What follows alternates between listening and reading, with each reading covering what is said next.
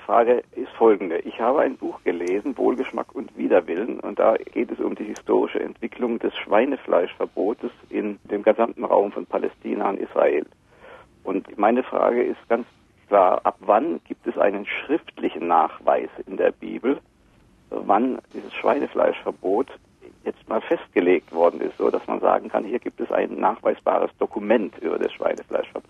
Ja, also aufs Jahr genau kann ich Ihnen nicht sagen, aber auf jeden Fall in der nachexilischen Zeit, das heißt also irgendwo fünftes, viertes, drittes Jahrhundert, in diesem Zeitraum haben wir die ersten schriftlichen Belege. Äh, solche Verbote haben aber auch ihre Wurzeln. Es gibt bei uns auch kein Verbot, dass man, äh, sagen wir mal, Schlangenfleisch isst und trotzdem isst keiner von uns Schlangenfleisch.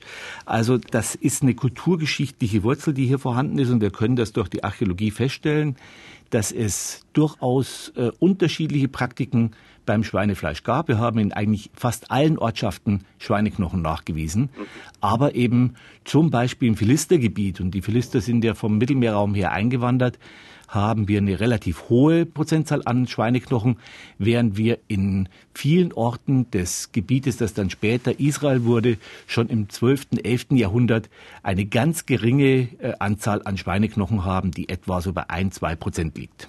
Kann man da eigentlich was sagen, Herr Zwickel, über den historischen Hintergrund oder den Sinn, den das Schweinefleischverbot ursprünglich hatte? Gut, es waren zum einen einfach Praktiken, äh, was den Leuten geschmeckt hat, aber was sicherlich auch dahinter steht, ist, dass das Schwein ein Nahrungsmittelkonkurrent für die Menschen ist. Ja, genau, richtig. Und äh, geht also nicht um Reinheit oder sonstige Dinge, sondern schlichtweg um Nahrungsmittelkonkurrenz. Und in einem Land, wo man sich mühsam über Wasser halten muss, wo man Ackerbau treiben muss, ist ein Schwein immer wieder eine große Gefahr, dass es eben die Felder verwüstet, dass es mal ausbricht und großen Schaden erzeugt.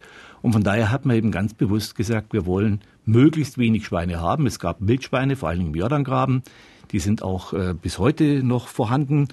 Und die haben reichlich Schaden angerichtet, aber man wollte das eben ganz bewusst eindämmen. Ich denke, das ist die historische Wurzel für das Schweinefleischverbot.